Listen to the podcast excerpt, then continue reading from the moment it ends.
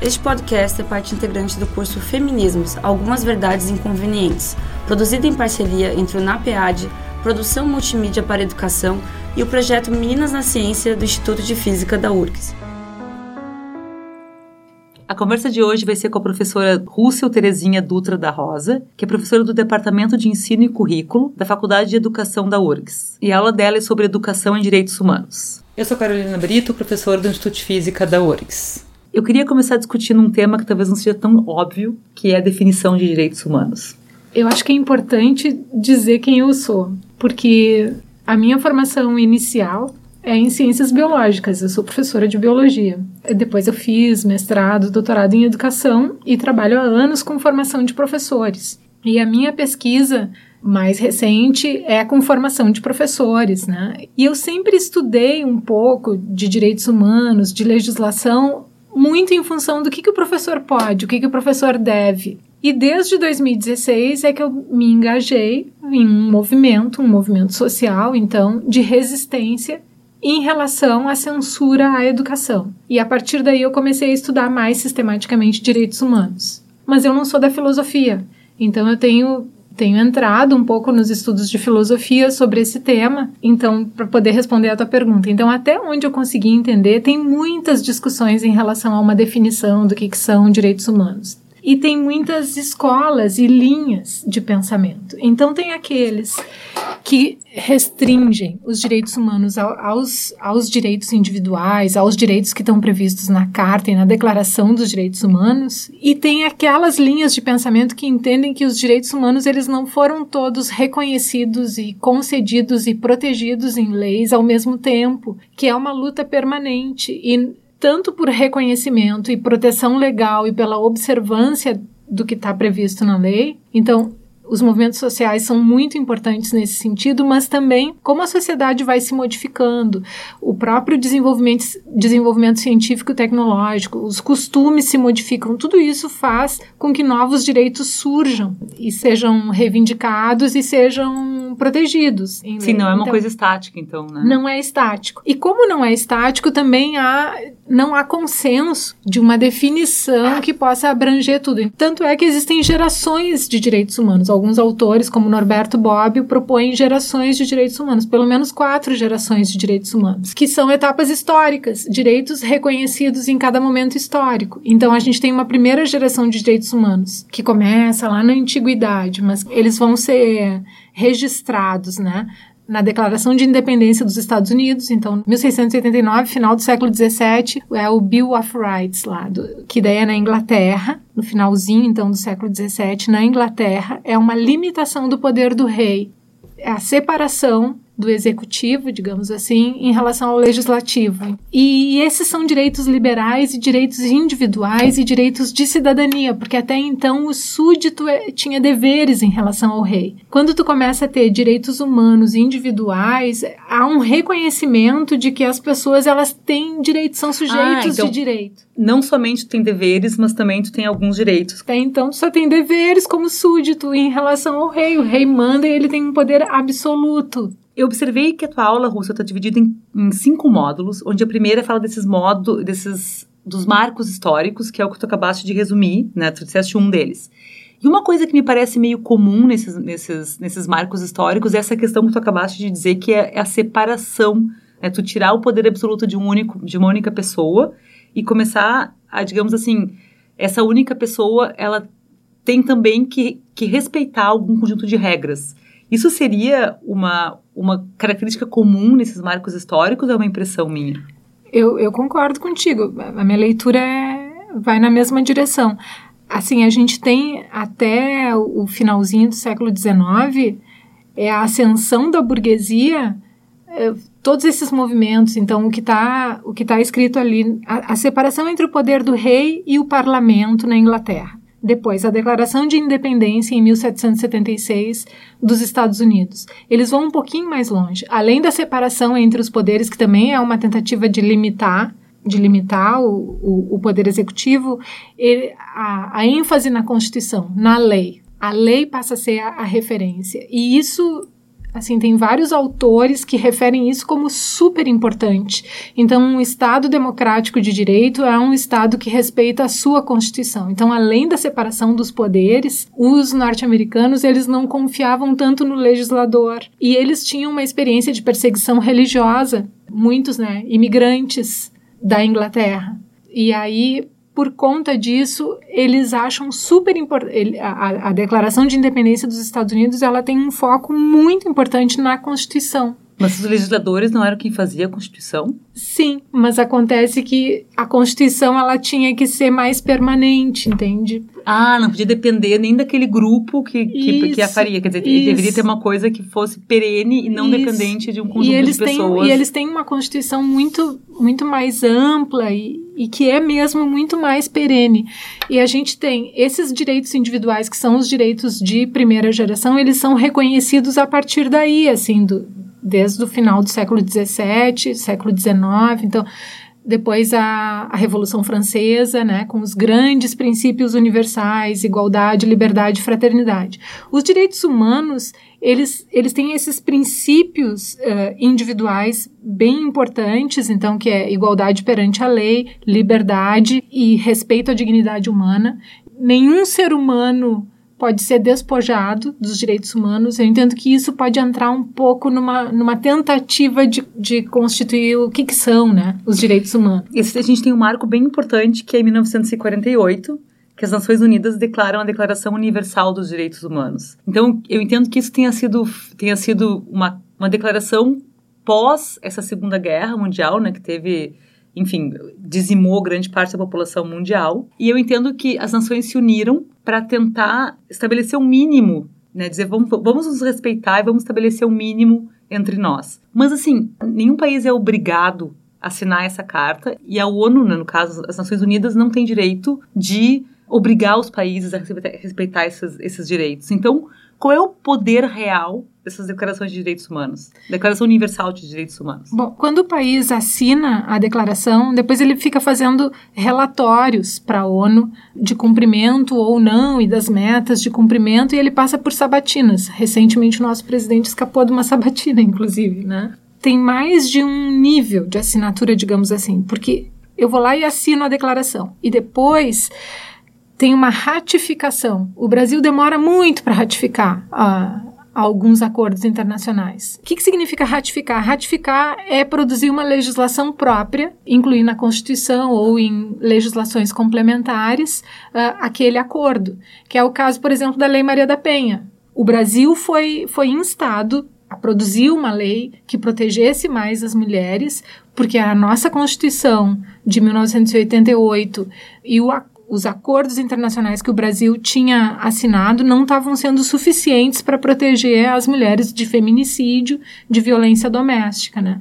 Então a OEA é uma organização que passa a receber as denúncias individuais, esses relatórios de denúncias individuais, porque o que se tinha antes era o relatório feito pelo próprio país. Isso, a OEA é um organismo internacional. Daí a OEA é a Organização dos Estados Americanos. E aí tem outros, assim, dos Estados africanos, na Ásia também tem, né, na Europa que daí reúne um grupo menor de países e ela tem algumas regras que elas tornam possível essas denúncias individuais. E foi o que a, a Maria da Penha fez, porque daí teve uma reunião, um acordo internacional em 1994, e a partir de então é possível as denúncias individuais. E daí a Maria da Penha vai em 1998 e recorre, porque o marido dela, né, embora ele tenha sido sentenciado, ele ficou em liberdade e ela ficou desprotegida. Então, a, o Estado brasileiro não protegeu a Maria da Penha e por isso ela vai. Quando ela vai, o Brasil é instado a a garantir o direito das mulheres. Ah, então quer dizer, eu não sabia. E daí a Lei Maria da Penha sai depois, né? 2006. Eu não tinha noção de que existia essa questão de dos países poderem assinar e uma vez que eles assinam, eles, eles devem seguir um conjunto de normas. Quando ele ratifica, ele tem que criar uma lei própria. E quando ele cria uma lei própria, bom, se ele descumpre, ele ratificou. Se ele descumpre, daí sim ele pode sofrer assim sanções. É, se faz tudo diplomaticamente, né? Então, por exemplo, em 2017, uh, o Brasil recebeu uma carta dos autocomissariados das Nações Unidas, então que reunia o autocomissariado para educação, para religião, para direitos humanos eram quatro autocomissariados e o direito da infância, pedindo que o Brasil se pronunciasse, justamente por causa dos projetos de lei da escola sem partido, das ações do vereador Holliday, assim, assediando professores nas escolas municipais de São Paulo, e ter tirado do texto da Base Nacional Comum Curricular o termo gênero. O Brasil foi denunciado por descumprir, então, tratados internacionais dos quais ele era signatário, ele é signatário e tem legislação. E aí o Brasil teve que responder por e isso. daí o Brasil teve que responder E diplomaticamente, uma resposta bem mais ou menos assim. Daí aí na próxima sabatina e daí o Brasil tem sabatinas periódicas na ONU. Todos os países são sabatinados periodicamente por esses autocomissariados. Agora, por exemplo, recentemente foi sabatinado por, por infrações em relação a direitos sociais, né? E o presidente se retirou da sabatina. Isso, que, que isso significa tudo de- se retirar da sabatina? isso tudo diplomaticamente é muito ruim, porque o, o Brasil vai, vai perdendo espaços em, em posições decisórias, né? O Brasil tinha umas pretensões, assim, ocupar alguns assentos decisórios e ele perde a possibilidade. Um país, quando ele não cumpre acordos internacionais dos quais ele é signatário, ele ele perde espaços de poder dentro das Nações Unidas, né? E isso tem uma repercussão diplomática, mas pode ter uma repercussão econômica também, porque daí os países também podem sofrer sanções econômicas e num caso de descumprimento muito grave pode acontecer, inclusive, um- uma presença de um exército da ONU, né, no país quando quando a situação é muito grave. Mas é que essas relações internacionais elas são muito complicadas porque elas, elas não são só relações baseadas em nos princípios de respeito à dignidade humana, de respeito aos direitos humanos. Tem muitos interesses econômicos também que atravessam essas decisões, né? Então não, não se pode ser ingênuo também e, e os países que têm estão nas posições de decisão mais importantes são os países que se beneficiam também de uma superexploração. Sim, porque eles meio que ditam as regras também. Eles ditam as regras, eles é que vão definir se esse país vai receber um boicote ou não, se ele vai receber um tipo de sanção ou não, né? Eles também vão definir quais países estão descumprindo, porque na verdade Isso. vários estão descumprindo. Isso, e daqui a pouco E tu diz, ninguém dá ah, bola. esse aqui. Exato, É aquele que me aqui. interessa, É, que, tá, que tem um tirano terro- É. terrível que eu tenho que atacar. É, exato. Já falaste um pouquinho sobre a questão da, da Lei Maria da Penha, que está muito mais bem explicada durante a tua aula, então os ouvintes têm que escutar a tua aula. Eu gostaria que a gente falasse um pouquinho também o que, que tudo isso tem a ver com as mulheres, que afinal de contas nosso curso é sobre feminismo. O que, que direitos humanos tem a ver com essa questão do feminismo? Os direitos humanos, então, eles não foram todos concedidos de uma única vez e eles vão sendo concedidos em razão das lutas sociais por direitos, né? E os direitos humanos, a educação em direitos humanos, ela é super importante para compor uma cultura de direitos humanos. Então, a, a escola tem um papel muito importante, né? Nesse sentido.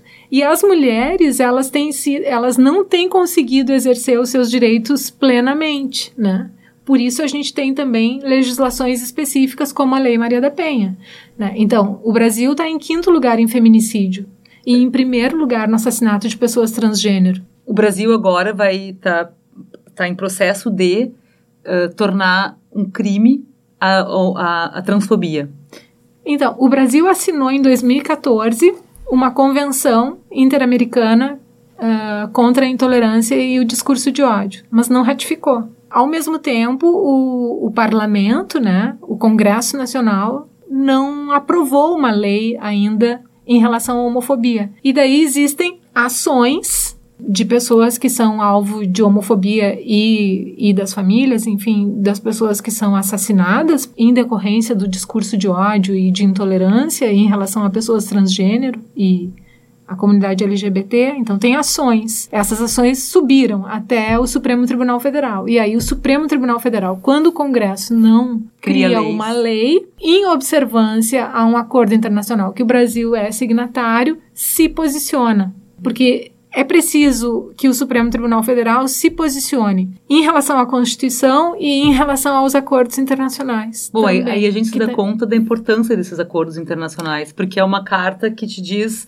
que é um pouco uma, um guia, né, com Isso. relação a isso. E essa carta, ela especifica os sujeitos de direito que têm sido privados do exercício dos direitos humanos.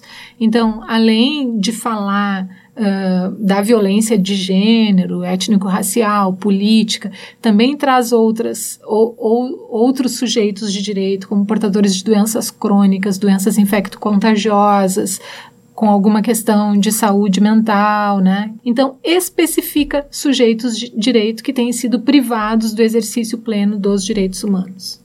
Para finalizar, Rússio, eu queria que tu desse uma palhinha para nós sobre o que, que é o teu último módulo da tua aula que tu chamaste de censura ao conhecimento. A liberdade de expressão ela é enfaticamente defendida na nossa Constituição Federal, na Carta de Direitos Humanos, na Declaração de Direitos Humanos e na nossa Constituição Federal, no artigo 5 e a gente tem um conjunto de projetos de lei inconstitucionais, porque ferem o artigo 5 da Constituição e também o artigo 206, que, que trata dos princípios que regem a educação nacional, e também o artigo 227, da proteção integral. Então, tem um conjunto de projetos de lei que se denominam escola sem partido, mas que na verdade não é disso que se trata. Eles pretendem censurar o trabalho pedagógico, o conteúdo de livros didáticos, os exames de ingresso ao ensino superior, Enem, vestibular, os cursos de formação de professores, em relação a quaisquer temáticas que possam ter um cunho político, ideológico, moral, religioso. E eles são explícitos em relação ao que eles designam como ideologia de gênero.